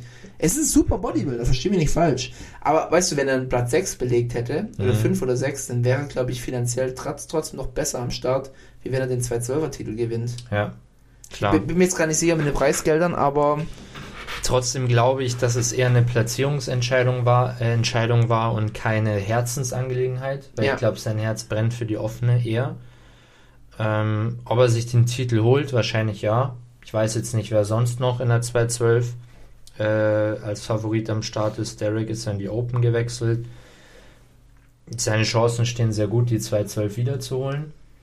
Und die Zukunft für ihn, er könnte mehrmaliger 212-Sieger werden, wenn er in der 212 bleibt. In der Open, glaube ich, wird er sich nie den Titel holen können. nein, absolut nicht. Ja, wir werden sehen. Also ich denke, dass jetzt dieses Jahr auf jeden Fall die richtige Entscheidung war. Ja. Und äh, ich bin mir jetzt auch nicht sicher, ob er noch diese Improvements macht, dass er in der Open wirklich High-End-Level kompetitiv ist. Er hätte auch einfach mehr Shows machen sollen, glaube ich. Dann hätten wir jetzt vielleicht ein besseres Bild davon. Ja. Wir können ihn halt jetzt wirklich nur auf dieser einen äh, Basis, auf dieser einen Show quasi bewerten. Ähm, Ich meine, in der 212 wird, wird man dasselbe Paket von ihm sehen, das er schon die letzten zwei Male gebracht hat. Da wird nicht mehr viel Neues passieren. Von dem her ist, finde ich, auch schwer abzuschätzen, wie er sich in der Open entwickelt hätte. yes. Aber ja, Gut, hast du noch ein Thema? Ich habe noch ein Thema, ganz knack, äh, knackig. Und zwar Urs Kaliczynski Form Update. Zum ersten muss ich jetzt einmal revidieren. Chris Bumstead äh, haben wir ein bisschen schlecht eingeschätzt beim letzten Form Update. Ich habe mir nochmal die Mühe gemacht, bin mal ein bisschen durch die letzten Jahre durchgescrollt, wie seine Form Updates da ausgefallen sind. Und letztens hat er auch eine, eine Side Chest gepostet. War zwar wieder so ein, so ein Insta-Angle, Insta-Angle, Black and White, perfektes Genau. Licht und Pump. aber ich muss sagen, ich muss meine Meinung revidieren. Chris ähm, sieht massiv aus, Mhm. sieht geil aus. Und ähm, ich bzw. wir haben ihm, glaube ich, ein bisschen, bisschen schlechter getan, als er eigentlich ist. Ähm, Chris Stand jetzt wird das Ding wiederholen. Mhm. für mich. Ich muss aber sagen, und jetzt komme ich leider zu einem kleinen Magerquark-Moment. Ähm, ich fand Urs Form-Updates immer brutalst nice. Mhm. Er hat jetzt aber ein neues Form-Update rausgehauen mit Stefan. Äh, gab auch ein Video, beziehungsweise da haben sie auch nur die Bilder eingeblendet. Und ich muss leider sagen, ich war ein bisschen enttäuscht. Ähm, wenn wir gerade vom selben reden, ich habe es nicht verstanden, dass es so krass hochgehalten Also ich habe schon verstanden, aber ich fand es zu overhyped. Ich fand, der sah ein bisschen ausgebrannt aus. Ja, er sah sehr dünn aus, meiner Ansicht nach. So, so ein bisschen überstofft auch. Also äh, Ähm, irgendwie ähm, Hautbild war nicht so gut.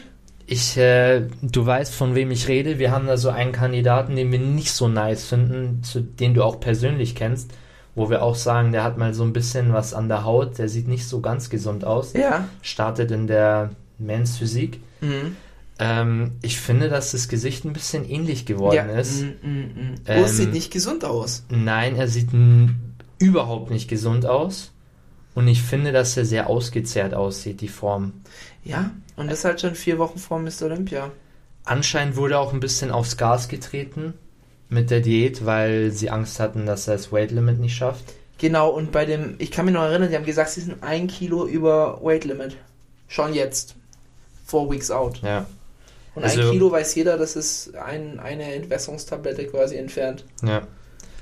Also, ich möchte jetzt keine negative Prediction geben, aber ich glaube, Urs hat sich verbessert, aber dieses Form-Update fand ich sehr enttäuschend. Und ich, also, Stand jetzt sehe ich einen Ramondino safe vor dem Urs. Okay, das ist, das ist eine krasse Prediction. Kann natürlich auch sein, dass es am Tag X, ich meine, klar, es war ein Form-Update, er war sehr flach anscheinend auch, aber mir hat irgendwie so dieser Wow-Faktor gefehlt und wo ich sehr, sehr enttäuscht war, war die Side-Chest. Da war ich massivst enttäuscht. Die ist allgemein eine schwache Pose bei ihm. Mhm, Aber es kam gar nicht gut raus. Ja, ich, ja, ich tut mir da, da tut, da tut mein äh, Fanherz ein bisschen weh, aber Ja. ich habe gesehen, was du gesehen hast und Ich, sehe mir halt. Ich predikte jetzt noch gar nichts. Ja. Ich warte jetzt nochmal ab, ob nochmal da ein Form-Update kommt. Aber ähm, rausgehauen hat es jetzt nicht. Das Problem, das ich halt zum Beispiel auch sehe, ist, die Erwartungen an ihn sind extrem hoch. Man denkt, er wird es dieses Jahr abräumen, gefühlt. Ja, ja. Und ähm, Liest du oft genug, dass er jetzt den Chris jetzt dieses Jahr Genau. Und das Form-Update passt für mich nicht dazu. Zu den Erwartungen. Bin ich auf deiner Seite. Naja, wenn, wenn, vor allem wenn ich mir, ver ich glaube auf der Stage ist nochmal was anderes, weil ein Fabian Mayer auf Form-Updates immer massivst as fuck aussieht. Auf der Stage ist nochmal was anderes, aber wenn ich mir Fabian Mayer Four Weeks Out ansehe, ist das halt noch prall und gefüllt. Und da muss halt auch noch einiges runter ähm, bis zum Weight Limit, aber für mich gar keine Frage, dass es nicht schaffen wird oder so. Ähm, ja, ich war ein bisschen enttäuscht von Urs. Ja, we will see. Wir schauen mal, was er noch für Updates raushaut. Ich habe es auch so ein bisschen in dem Video dann rausgehört, dass dann auch der, der Stefan gesagt hat, ja, jetzt so Prep ist mehr oder weniger durch. Jetzt Mhm. versuchen wir da noch ein bisschen zu verbessern. Ist kein gutes Zeichen normal. Nee, tatsächlich nicht. Also ich war viel mehr begeistert vor seinem Form, von seinem Form-Update, wo er die Hüllen fallen lassen hat vor, was war der Arnold? Ja, ja. Ja, das, da fand ich ihn richtig geil, aber jetzt, ja, ich weiß nicht. Vielleicht ist es noch zu früh, um da ähm, was zu predikten und wir werden gerne positiv über, überrascht, aber aktuell sieht es für uns beide zumindest nicht sonderlich gut aus. Yes. Gut. Dann ähm, sind wir durch, soweit mit dem regulären Themenblock Ja. und steigen ein in unser ähm, Thema der Woche, beziehungsweise Thema der Folge. Und zwar, wie bereits angekündigt, soll es über Comebacks im Bodybuilding gehen. Also Comebacks generell, wir haben es jetzt mal für uns so definiert, wenn ein Athlet mal wirklich eine Season aussetzt oder vielleicht mal ein Jahr aussetzt und erst ähm, nach zwei Jahren wieder startet. Ja. Ähm, Im Natural Bodybuilding ganz normal. Also da ist es normal, dass man erst nach zwei Jahren startet, beziehungsweise die meisten sogar nach drei, vier oder fünf Jahren. Ja. Ähm, einfach weil man die Zeit braucht, um sich zu erholen, zu regenerieren und wieder fit zu fühlen. Ähm, aber im Enhanced-Bereich ist es eher normal, dass ein Bodybuilder sich so zwei Seasons im Jahr aussucht. Zumindest mal die großen Kaliber. Und zwar ist es einmal die Season, wo sie sich die Quali für den Olympia holen und dann noch die Season vom Olympia selber. Ja. Ähm, und jetzt gibt es halt eben einige Comebacks oder einige Stories von Profi-Bodybuildern, die das eben nicht so gemacht haben, die halt nicht nach Schema F vorgegangen sind, sondern die mal tatsächlich mal ein ganzes Jahr von der Bildfläche weg waren und dann wieder zurückgekommen sind. Und das zählen wir jetzt mal als Comebacks. Berühmte Comebacks, die uns jetzt hier einfallen, wäre beispielsweise Arnold Schwarzenegger, berühmtestes Beispiel, der 1975 seinen letzten Olympia gewonnen hat und dann, ich glaube, fünf Jahre von der Bildfläche weg war, sich auf seine Hollywood-Karriere konzentriert hat und dann 1980, ich hoffe, ich vermische die Zahlen nicht, sieht's uns bitte nach, ähm, hat er dann nochmal seinen letzten Titel geholt, seinen siebten Mr. Olympia. Das ist eine berühmte Comeback-Story. Phil Heath äh, in jüngster Vergangenheit war zwei Jahre oder ein Jahr weg? Zwei Jahre war er Zwei weg. Jahre. Er hat von Sean verloren, dann hat ihn, hat Brandon Curry einmal gewonnen, hat Big Ramy einmal gewonnen, dann hat er sein Comeback gemacht. Ähm, ähm, Kevin Levroni ähm, ebenfalls mit boah, 51 Jahren, 52 Jahren vor, boah, es war 2000, jetzt müsste ich lügen, 2018? 2018, ja, es kann sein, vor vier Jahren, hat er sein Comeback gemacht ähm, auf die Bodybuilding-Bühne. Flex Wheeler hatte ebenfalls ein Comeback gemacht. Das sind jetzt aber Comebacks, wo man sagt, ähm, die, die, die haben es ja über mehrere Jahre gezogen. Also ich glaube, Flex Wheeler hatte letztes Mal sein Showing Anfang der 2000er Jahre. Kevin Leroney ebenfalls. Die waren dann schon länger von der Bildfläche weg. Wie gesagt, ähm, Phil Heath dann eher ein bisschen kürzer gewesen. Markus Rühl hatte schon seine Comebacks, wo er dann auch mal, ich glaube, ein Jahr war er weg. Dann hat er es nochmal versucht gehabt. Ähm, wer fällt mir noch ein? Kai Green warten wir bis heute auf sein Comeback. Den kann man jetzt leider nicht dazu zählen. Ähm, hm. Jetzt, jetzt Victor Martinez hatte ebenfalls, war längere Zeit weg, kam dann wieder zurück. Dann ganz berühmt natürlich äh, Dennis Wolf, der hatte seine Verletzung, war dann länger von der Bildfläche weg und hat dann nochmal gesagt, er probiert es nochmal. Hatte dann, glaube ich, nochmal zwei Wettkämpfe gemacht. Und genau, das sind so die berühmtesten ähm, Comebacks, die mir jetzt so persönlich einfallen. Ähm, und es ist halt leider so, dass man jetzt mal in einem Grundtenor sagen kann, die Comebacks, es gibt eigentlich keine geile Comeback-Story. Also wenn man mal so sagt, ein Jay Cutler Comeback hat er sich, glaube ich, boah, er hat bei seinem letzten Showing vielleicht den sechsten Platz bei Mr. Olympia, wenn ich mich richtig entsinne. Ähm, kann man jetzt auch im Nachhinein sagen, ähm, war dann auch eher, ja, hat man es ihm halt nochmal gegeben, als kleine, ähm, wie, wie nennt man das? Als kleine Hm, Wermutstropfen. Wermutstropfen. Ähm, Arnold Schwarzenegger ist bis heute kontroverseste Mr. Olympia-Win, wo halt eben dann so kurzfristig bei dem Mr. Olympia eingestiegen ist. Völlig unverdient, wenn man das Line-Up sich anguckt, aber er war halt der große Filmstar. Ähm, Phil Heath hat sich auf dem dritten Platz platziert, wo man auch jetzt hier sagen muss, der hätte auch Fünfter oder Sechster werden können. Das war kein tolles Phil Heath-Showing. Ähm, Dennis Wolf Gut, der hatte sich dann dementsprechend auch nicht mehr platziert, hat einfach nicht mal an seine alte Masse anknüpfen können. Markus Rühl wurde genauso, ähm, war der auch nicht mehr seine Bestform. Ähm, Kevin Levroni sowieso, Flex Wheeler genauso. Die kamen einfach nicht mal an ihre alte Optik ran. War auch dann natürlich noch eine größere Zeitspanne. Und dann fragt man sich halt einfach so, weshalb eigentlich so eine lange Pause, man würde jetzt eher denken, das tut denen gut, ja, mal so ein bisschen Abstand vom Sport, ähm, mal ein bisschen sich auf sich selbst fokussieren oder auch einfach die Zeit nutzen, um zu wachsen.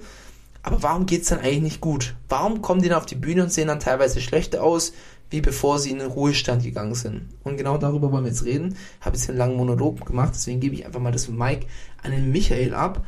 Und ähm, sag doch mal, was du denkst, was der Grund ist, dass Comebacks nicht glücken. Oft nicht glücken. Also ich denke, zum einen muss man sagen, viele der Beispiele waren auf ihrem absoluten Höhepunkt und dann schon ein bisschen auf einem absteigenden Ast, beziehungsweise sind dann auch schon älter geworden. Ähm, bei so Beispielen wie Phil oder Jay haben natürlich auch schon ein paar Olympiatitel geholt, ähm, haben eigentlich schon alles erreicht. Und ich glaube, ein großer Punkt, der sich ähm, so ein bisschen durchzieht, egal was der Grund dafür dann ist, dass die Athleten einfach nicht mehr Vollgas fahren, jetzt gar nicht auf, auf Stoff bezogen oder so, kann vielleicht auch eine Komponente sein, aber dass einfach beispielsweise ein paar Monate, ein Jahr oder vielleicht auch mal zwei Jahre nicht mehr auf dem Level abgerufen werden, wie es in ihrer Primetime passiert ist. Ähm, kann eben auch verletzungsbedingt sein. Und ich glaube, dass hier einfach der Sport, man sieht es auch in anderen Sportarten, wenn du einfach, wenn andere Athleten einfach zwei Jahre Vollgas geben und du zwei Jahre Halbgas gibst, ähm, wie gesagt, die anderen Athleten schlafen auch nicht und auf diesem Level kannst du, glaube ich, solche Rückstände nicht mehr aufholen, weil, ja, ich meine, die anderen geben auch Vollgas in ihrer Diät und ähm, ich denke zum Beispiel mal an Kevin Leroney Comeback.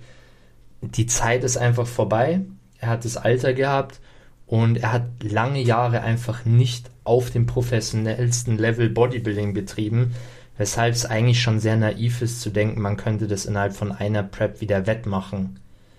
Ja, damals wurde ja dann auch gesagt, ja, ihr kennt Kevin Leroney nicht und da gab es dann auch ein paar Kandidaten, die gesagt haben, der wird sich vielleicht den Titel holen oder sonst irgendwas. Ähm, Kevin ist zwar dafür bekannt, dass er sehr, sehr schnell wieder Fleisch draufpackt, aber um in seine Endlevel-Form zu kommen, hat es halt einfach nicht gereicht und da war halt auch faktisch einfach zu alt. Ja. Ähm, ich stimme dir auf jeden Fall zu. Also ich sehe das auch eine Mischung aus natürlich die fehlende Routine. Ja. Auch so ein bisschen, du wirst soft. Ja, voll. Also wenn du wenn du einfach nicht mehr diesen Drive hast, nicht mehr dieses Ziel, und da muss man auch mal sagen, ähm, ich glaube nicht, dass ein Phil Heath voll und ganz gesagt hat, in zwei Jahren greife ich wieder voll an, sondern vielleicht hat er ein Jahr lang bisschen geloost und dann gesagt, ich, boah, ich will es eigentlich noch mal wissen. Ja. Ähm, und das muss man halt dann einfach realisieren, wenn du ein bisschen soft wirst. Und wir reden ja immer vom Top-Level, das sind ja immer die Top, the best of the best. Ja. Da reicht schon ein kleiner Ausrutscher, dass der nächste an dir vorbeizieht. Definitiv. Und zwei Jahre weg ist halt mehr wie nur so ein kleiner Ausrutscher. Und ähm, ja, was ich halt jetzt noch, jetzt, jetzt komme ich wieder mit meiner ähm, Stoffkeule, aber ich sehe das tatsächlich ein bisschen kritischer. Ähm, man muss es ja mal so sehen, so ein IFBB Pro Athlet, die werden ihre besten Gains in der Prep machen. Also sie haben ihre Off-Season, in der Off-Season werden sie meistens ein bisschen fluffig, auch weil die Hormone vielleicht nicht mehr so gut am Start sind, einfach weil sie weniger nehmen. Ähm, sie gönnen sich da eine Pause, sie kommen ein bisschen runter, die Rezeptoren werden wieder sensibler, aber sie bauen in der Offseason eigentlich nicht wirklich Masse auf. Das ist so ein bisschen so ein kleiner Irrglaube. Gibt's auch, aber die meisten machen das nicht. Wenn dann der Prep kommt, wird dann eher der Stack mal angezogen und werden die krassen Kaliber aufgefahren, eben weil man ja in Bestform kommen möchte. Und da macht man eigentlich die größten Schübe nach vorne. Netto gesehen. Also das ist, ist halt einfach so Fakt. Und wenn du halt dann mal zwei Jahre nicht startest und dir wahrscheinlich, sagen wir mal, du hast zwei Seasons pro Jahr und dann fehlen dir zwei Seasons in dem Jahr dazwischen und eine Season im dritten, äh, im zweiten Jahr. Also quasi du hast drei Seasons, wo du ordentlich Stoff gefahren hättest und Gains gemacht hast, die dir einfach fehlen. Ja. Und wenn du dann die Off-Zeit nicht dazu nutzt, Vollgas mit dem Roids zu fahren, dann wirst du halt keinen Sprung nach vorne machen. Und genau deswegen sehe ich das auch immer so unnötig oder einfach so ein bisschen zwiegespalten, wenn dann so ein Rookie auch mal sagt, ja, er braucht jetzt erstmal zwei Jahre, um ordentlich zu wachsen. Siehe Patrick Moore ähm, oder andere Kandidaten. Ähm, das geht nie gut und die machen eigentlich nie diesen Sprung nach vorne, den sie machen sollten. Ich, ich gebe es dir mit Brief und Siegel, wenn Patrick Moore das nächste Mal auf der Bühne steht, wird er nicht irgendwie 20 Kilo oder 15 Kilo mehr wiegen, vielleicht ein, zwei Kilo, ja, aber mehr dann halt auch nicht. Und das ist ja das Interessante, so die, die meisten Profi-Bodybuilder, die äh, auf dem Top-Level agieren und regelmäßig starten, machen auch irgendwie die größten Sprünge. Guck dir jetzt einen Nick Walker an. So, der hat ja keine riesige Off-Season. Zeit quasi und hat trotzdem einen ordentlichen Sprung nach vorne gemacht. Der wird dieses Jahr sicherlich mit 5, 6 Kilo mehr auf der Olympiabühne stehen. Ja. Kann ich dir jetzt schon mit Brief und Siegel geben. Und das, obwohl er jetzt nicht eine riesige Off-Zeit hatte. Und das ist halt eben, weil, wenn du halt competest, bist du halt öfters auf höheren Dosierungen von Roids. Und das spielt halt da eben mit rein. Und wenn so andere eben eine Comeback-Story machen, haben sie meistens eine sehr, sehr lange Periode, wo sie nichts oder wenig genommen haben. Ja, auf jeden Fall. Ich denke auch vor allem, es ist die Mischung aus, wie du auch gesagt hast, bisschen Softness, wo du dann sagst, hey, ich starte in zwei Jahren. Das heißt, ich muss jetzt nicht jeden Tag nailen, theoretisch, weil du einfach ein bisschen länger Zeit hast. Zweitens fehlt dir auch so diese Competition und ich glaube, die Competition ist oftmals schon auch ein Arschtritt, wo du dann sagst, zum Beispiel, ich glaube, dass ein Tim, Tim Budesheim jetzt kapiert hat, dass er einfach zulegen muss, wäre nicht gekommen, hätte er jetzt Off-Season gemacht. Mhm. Dann wäre er nächstes Jahr genauso dagestanden wie vor zwei Jahren. Ja. Und jetzt weiß er, er muss was ändern, auch wenn es andere Beispiele natürlich äh, auch gibt in dem Bezug.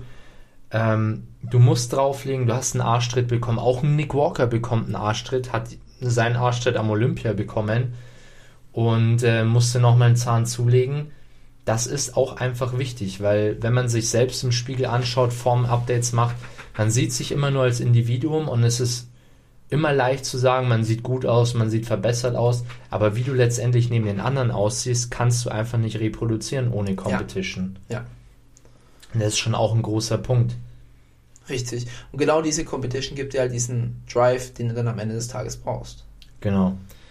Großer Punkt natürlich auch Verletzungen, die man natürlich auch nicht außen vor lassen kann, kommt aber auch wieder aufs selbe hinaus. Da glaube ich, ist schon auch ein großer Aspekt der Stoff, Mhm. dass du einfach, beispielsweise Dennis Wolf hatte lange Probleme mit Schulter oder Rücken was oder Nacken. Boah, ich, ich habe es vorhin auch schon, auch schon überlegt, aber ich kam da nicht drauf. Ich glaube, es war sogar der Nacken. Auf jeden Fall lange Probleme gehabt, ähm, oft in Behandlung gewesen, viele OPs gehabt, beziehungsweise ich glaube eine große OP gehabt. Da bist du dann halt auch einfach nicht drauf. Und das ist auch Zeit, die dir einfach abgeht. Und wie gesagt, wir sind jetzt hier wieder auf dem Top-Level. Die anderen trainieren natürlich in der Zeit, machen Improvements und du bist gerade verletzt daheim. Deswegen sehr wichtig für, für extrem gute Bodybuilder, verletz dich nicht, weil das ist Zeit, die kostet und die kannst du nicht so einfach aufholen. Wa- Was wäre denn deine ähm, Empfehlung für, für Comeback-Bodybuilder? Also was würdest du, was würdest du sagen, wenn ein Bodybuilder sagt, ich möchte es nochmal wissen? Lassen oder ähm, mehr in der Offseason fahren oder Ich denke, man sollte sich bewusst sein, ich denke, man sollte in zwei Jahren planen, dass du sagst, hey, ich mache eine Season und weiß aber, hier werde ich nicht abliefern. Das ist meine Pre-Comeback-Season. Mhm. und dann in der Season drauf ist die eigentliche Comeback-Season, weil ich glaube, wie wir schon gesagt haben, von 0 auf 100 funktioniert fast nie. Und ich glaube, das, was man nicht machen sollte, wenn du planst, ein Comeback zu machen, dieses On-Off, dieses, okay, ich habe jetzt ein Comeback gemacht, ist nicht so gelaufen, wie ich gedacht habe, äh, jetzt mache ich nochmal ein Jahr Pause, damit ich mich verbessere, dieser ewige Comeback-Zyklus, dass du Comeback richtig. after Comeback hast, das, Leute, funktioniert nie. Also das Comeback ist ja dann auch immer für die Athleten sehr frustrierend. Markus Ja. Rühl, bestes Beispiel, hat Ja. gesagt, er wurde abgestraft, dann war es für ihn vollkommen durch nach dem Comeback. Ja. Dennis Wolf hat auch realisiert, er kann ja nicht mehr anknüpfen, anstatt zu sagen, gut, ich muss jetzt hier natürlich auch eine Lanze brechen, äh, auf jeden Fall eine weise Entscheidung gewesen, dass er dann gesagt hat, ich stoffe mich da jetzt nicht mehr auf 130, 140 Kilo Stageweight hoch, Ja. sondern ich nehme es jetzt wie es ist und gucke, dass ich noch einen gesunden Weg rausfinde. Ja. Ähm, Phil Heath hat dann auch komplett den Kopf in den Sand gestellt. Das sind halt alles so, du du wirst halt dann durch sowas sehr frustriert, weil du denkst, okay, ich hab's halt einfach nicht mehr, anstatt, wie halt Michi sagt, zu sagen, okay, vielleicht, wir probieren es nochmal direkt danach. Wir versuchen Ja. jetzt erstmal wieder in die Routine reinzukommen, erstmal wieder den Biss zu entwickeln. Aber ich denke, da ist auch so ein bisschen Charme, ein bisschen Eitelgefühl und so weiter dabei. Und man hat dann Angst, dass man sich dann nochmal blamiert und dass man dann so der ewige Loser oder als Loser in Erinnerung bleibt. Ja. So ein Phil Heath hat sich in seinem Kopf wahrscheinlich keinen Gefallen getan mit dem dritten Platz. Ich muss da immer sagen, Leute, in fünf, sechs Jahren redet keiner mehr drüber, dass ein Phil Heath einen dritten Platz gemacht hat. Eigentlich heute auch nicht mehr, wenn hätten wir es jetzt nicht aufgebracht, das Thema. Also mir bleibt Phil Heath sicherlich nicht als Drittplatzierter bei Mr. Olympia in Erinnerung, sondern mir bleibt als Seven, Seven-Time Mr. Olympia Champion in Erinnerung. Und genauso bleibt mir auch ein Dennis Wolf als Viech in Erinnerung und äh, äh, Markus Rühl genauso, ähm, Jay auch und nicht diese Ausrutscher. Ja. Du wirst eigentlich immer an deiner Primetime gemessen, würde ich sagen. Absolut immer, immer, immer, immer. Das ist so, oder du wirst gar nicht gemessen. So, Oder so. Oder es erinnert sich halt, ja, es erinnert Ja. sich halt einfach keiner mehr an dich. Ja. Aber ähm, faktisch, wenn du ein erfolgreicher Bodybuilder warst oder bist, dann wirst du immer an deiner Primetime gemessen. Ja. Und äh, würdest du dann sagen, mach dann gar keine Comebacks, bevor es ein schlechtes Comeback ist? Nee, aber ich denke, es ist natürlich auch leichter gesagt als getan. Ähm, psychisch muss man, glaube ich, schon sehr stark sein, weil ein Comeback kann schief gehen. In den meisten Fällen geht es schief tatsächlich im Bodybuilding.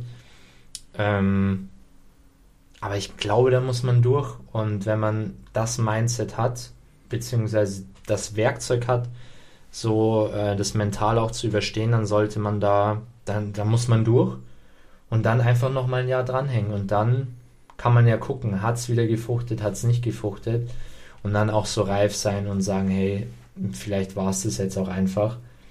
Aber ich glaube, so eine Comeback-Season, wie ich gesagt habe, macht in den seltensten Fällen Sinn.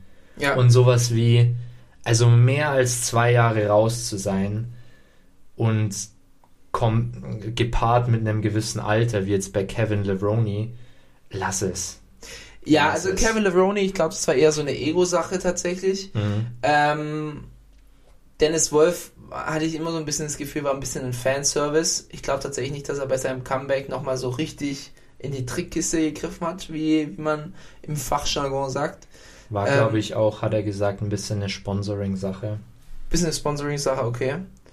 Ähm, ja, also oftmals macht man sich da selber keinen Gefallen. Ich glaube, der Athlet macht sich selbst am wenigsten Gefallen, einfach weil man dann ein bisschen frustriert aus dem Ganzen rausgeht. Ja, Man sollte dann vielleicht einfach das auf einer High Note verlassen. ja. Das ist einfach finish strong, aber das auch zu realisieren, wann ist denn dieses strong und äh, wann, wann, wann ist man denn an seinem Peak, ist halt sau schwierig. Vor allem, ich meine, Thema Phil Heath, wieso sollte er, wieso hätte er annehmen sollen, er verliert gegen den Sean? Wieso?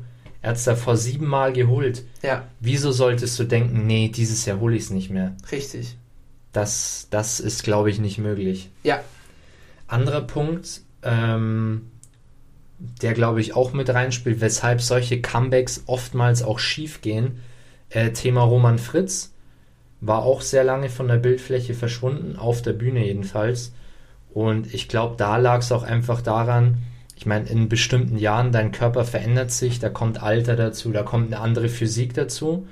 Du funktionierst nicht mehr so wie vor vier Jahren vielleicht mhm. beziehungsweise auch dein Peaking verändert sich minimalst wahrscheinlich. Und minimalst bedeutet auf absolutem Pro-Level viel.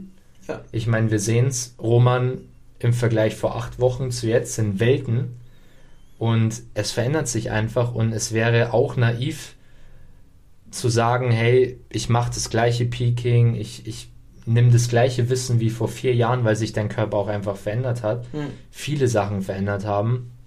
Und ich glaube, das ist auch ein Punkt, den dann Leute ein bisschen unterschätzen, Mhm. die dann denken, hey, damals hat es funktioniert, vor zwei, vor zwei, drei Seasons, also wird es jetzt auch funktionieren. Nee, ist halt nicht so. exactly. Ist nicht so. Äh, bin ich ganz auf deiner Seite. Gibt's Comeback-Stories, wo du sagst, ähm, die waren geil? Oder gute Comeback-Stories? Mm, Ich denke, wenn wir nochmal bei Roman bleiben, ist jetzt zwar kein Mr. Mr. Olympia-Level, also kein Titel-Level, aber ich glaube, er macht es jetzt genau richtig. Ich würde sagen, das ist eine gute Comeback-Story, Mhm. weil ich glaube, er wird nächstes Jahr nochmal besser an den Start gehen. Er hat die Schlüsse rausgezogen für dieses Jahr Mhm. und er wird nächstes Jahr besser am Start sein, weshalb ich sagen würde, das ist ein gelungenes Comeback. Ähm, vielleicht dieses Jahr nicht unbedingt gelungen, aber wenn man es auf zwei Jahre sieht, wird es gelungen sein. Auf großer Bühne, glaube ich, gibt es das nicht. Fällt dir ein Ähm, Beispiel ein? Boah, also einfach was eine gute Comeback-Story, so, so eine Wohlfühl-Comeback-Story. Ich finde schon, Dennis Wolf war nicht zumindest ein schönes Showing, Ja, ähm, weil er hatte das Conditioning genäht, er hatte seine Präsentation genäht. Es war kein Trauerspiel, er war halt einfach nicht mehr so massiv wie damals. aber siehst du das jetzt aus der deutschen Fanbrille oder aus der objektiven Weltbrille? Ähm, ich sehe es auf jeden Fall nicht aus der Profisportbrille, Ja, aber ich sehe es aus der Storybrille ja, tatsächlich. okay. Ähm, fand ich sehr schön. Ich fand es auch sehr schön, dass er noch so gut zelebriert worden ist. Ja, Und ich glaube, da keiner im Nachhinein schlecht über ihn denkt. mhm. Also, wie gesagt, komplett unabhängig von der Platzierung. Mhm. Ähm, was man vielleicht noch ein bisschen in den Pott reinnehmen könnte, wäre, weißt du, also was ich jetzt, was ich jetzt damit sagen will, ist, dass es gibt Comebacks von Athleten, wo man dann so sagt, nimm mal einfach mal einen Phil Heath. Ähm, bei seinem Comeback, die Plauze war trotzdem noch da und er Ja. war irgendwie downsized. Man hat gemerkt, er sah, er sah einfach nicht mehr, er sah nicht mehr geil aus. Markus Rühl auch gleiches Beispiel, er hatte gerissene Brustmuskel, hatte da Lücken drin, seine Arme waren schon so kaputt. Es sah einfach nicht mehr schön aus. Und beim Dennis fand ich, dass es trotzdem noch ein schönes Paket war. ja, Es das war einfach ein schöner ja. Athlet, der auf der Bühne war. Ja, Und dann dann noch zu sagen, ähm, ja, das passt, ähm, ich gehe jetzt und es hat mir trotzdem nochmal Spaß gemacht, finde ich halt einfach schön, so von der Storyline her. ja. Ähm, dann fällt mir noch äh, Jay ein, aber ähm, in, in seiner Mitte. Und zwar, warum sage ich jetzt hier Comeback-Story? Das war jetzt nicht, weil er zwei Jahre weg war, sondern einfach, weil er auf einem absteigenden Ast war und dann nochmal den Sprung zurück geschafft hat. Mhm. Wenn man das so ein bisschen in die Comeback-Story mit reinnimmt, das passt zwar nicht zu unserer Zwei-Jahres-Theorie, aber nevertheless war er nicht mehr, man muss sagen, er war ein bisschen raus für ein paar Jährchen. So erst der kontroverse Sieg gegen Victor Martinez, dann tatsächlich der Loss, also der, der, wo er seinen Titel verloren hat gegen ähm, Dexter. Dexter Jackson, wo er immer sagt, er hat ihn gegeben, was man ja auch sagen muss, er hatte einfach nicht mehr, nicht mehr, er war nicht mehr der 100% Jay und dass er sich dann daraus zurückgekämpft hat, ist zumindest eine erfolgreiche Comeback-Story. Ja, Das, ja, das stimmt. das fällt mir jetzt noch ein. Das stimmt. Aber sonst, glaube ich, wird es schon eng.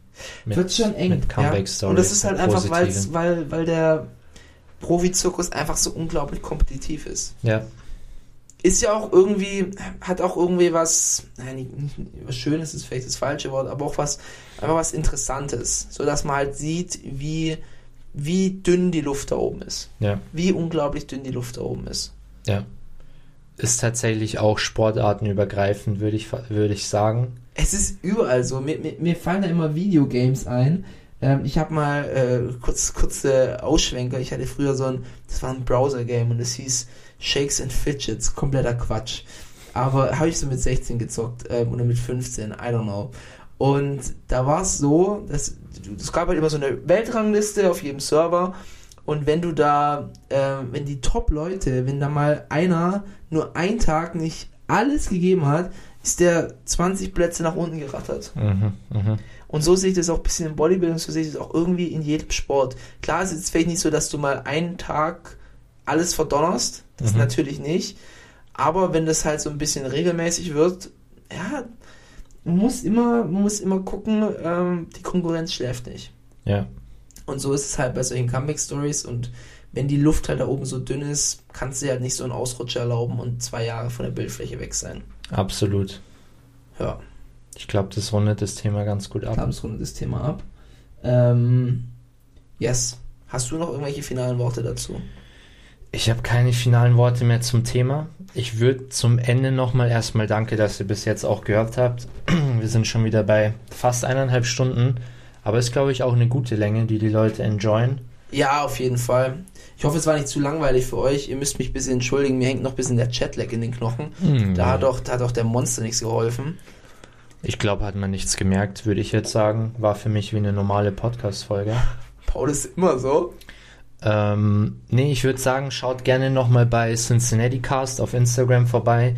Gerne auch nochmal an den Kumpel einfach weiterleiten. Der Beitrag, der euch, keine Ahnung, in der letzten Woche am besten gefallen hat. Einfach mal kurz weiterleiten. Bisschen, ja, bisschen die Werbemaschine ankurbeln für Cincinnati. Wir steuern auf die 1000 Abonnenten zu. Ein bisschen ist noch entfernt.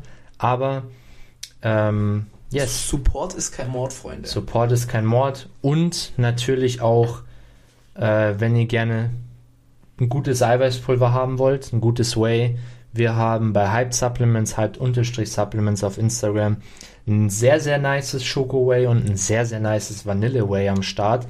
Ähm, haben uns bewusst auch für die Standardgeschmäcker entschieden, weil wir da einfach geil, einen geilen Taste rausbringen wollten und nichts groß Experimentelles erstmal. So ein richtiges Everyday Way rausbringen wollten. Von dem her schaut er einfach mal vorbei. Er würde uns sehr freuen, wenn ihr was bestellen würdet und supportet ihr uns auch direkt, auf direktestem Wege wie nur möglich. Yes, wir würden uns ganz, ganz arg darüber freuen. Und damit, glaube ich, war es es auch schon für diese Episode. Damit war es für diese Episode. Wir wünschen euch eine wunderbare Woche, eine erfolgreiche ähm, Woche und macht bitte eure Hausaufgaben. Ja, wir werden es kontrollieren, wir werden es kontrollieren. Ihr werdet sehen ähm, und macht euch wirklich Gedanken, wer wird sie dieses Jahr, wer wird sie in die Top 6 rein sneaken. Die Streber unter euch äh, können uns auch gerne eine DM schreiben mit den Top 6. Auf jeden Fall. Und in der nächsten Folge, wenn wir es vergessen, uns auf jeden Fall immer, immer den Lehrer darauf hinweisen, sie wollten noch die Hausaufgaben kontrollieren. Wir wollten eigentlich, haben wir in der letzten Episode angekündigt, noch ein äh, bisschen die Community einbeziehen. und einfach mal einen Kommentar oder eine DM vorlesen. Stimmt, stimmt. Ähm, ich würde es jetzt einfach mal auf spontan noch schnell rausholen. Auf geht's. Ähm, äh, du- seht ihr, wir, wir selber sind schlechte Lehrer. Du musst jetzt allerdings kurz die Zeit überbrücken, bis ich hier einen ordentlichen Kommentar am Start habe. oh, die Zeit über. Weil ich habe natürlich, ähm, ich habe natürlich nichts vorbereitet. Hat nichts vorbereitet. Aber ja? ich habe Wir verlangen von euch, dass ihr uns hier Hausaufgaben abliefert und selber bringen wir nichts auf die Kette. Ich habe aber spontan und zwar zum Vergleich Roman ähm, bei seinem Showing bei der Yamamoto Pro in Italien und Romania Pro im Vergleich. Ähm, Jay the Skite ja, hat kommentiert, stützt auch ein bisschen so unsere These, die wir hatten. Rumänien war der bisher beste Roman. Roman ist massiv, geile Linie und unfassbare Härte. Wenn er das Aufladen noch weiter für sich perfektioniert, hat er den Sprung in der Hand. Es fehlt ihm nur in einzelnen Bereichen an mehr, in Klammern Details, Masse oder etc. Aber das Gesamtpaket ist eines der besten, das wir in Deutschland haben. Fakt. Punkt. Geiles Statement. Geiles Statement und würde ich sagen, ähm, trifft genau das, was wir auch finden. Ja. Roman, sehr geiles Paket gebracht. Und yes, ich glaube, nächstes Mal können wir sowas ein bisschen besser noch in die Folge mit Oh, einbauen. ja, tut mir wirklich leid. Wie hieß der gute Herr nochmal? Äh, Jay the Skite. Jay the Guide. Ähm, Jay Roata, Online-Coach. ah, okay. Team Patrick Tour. Wird von Patrick Tour getäuscht. Äh, getäuscht. Getäuscht? Von Patrick Tour wird auch noch getäuscht. Gecoacht. Ähm, ich hoffe ich hoff mal, du bist auch ein Zuhörer von der Folge. Und ähm, ja, Shoutout auf jeden Fall an dich. Tut mir leid, dass wir das jetzt nicht besser in Szene setzen konnten. Aber Leute, ihr seht, wir halten unsere Versprechen ein. Das heißt, schreibt uns bitte. Schreibt uns und nächste Folge, wir machen es direkt am Anfang, hauen wir eine geile DM einfach mal hier rein. Yes, genau. Und machen wir das als, das als. Folgenopener das, einfach? Das ist Folgenopener. Das ist gut. Ähm, direkt, äh, machen wir das vor oder nach dem Monster zischen? Danach. Danach. Danach. dazwischen ist schon so ritualmäßig. Ist schon- Sonst geht nicht viel. Ist schon ritualmäßig, ja. Naja, Leute, das soll es auch gewesen sein. Wir haben die eine Minute 30 auch noch geknackt. Wir wünschen euch, wie bereits gesagt, eine tolle Woche. Danke fürs Einschalten und ähm, ja, macht's gut.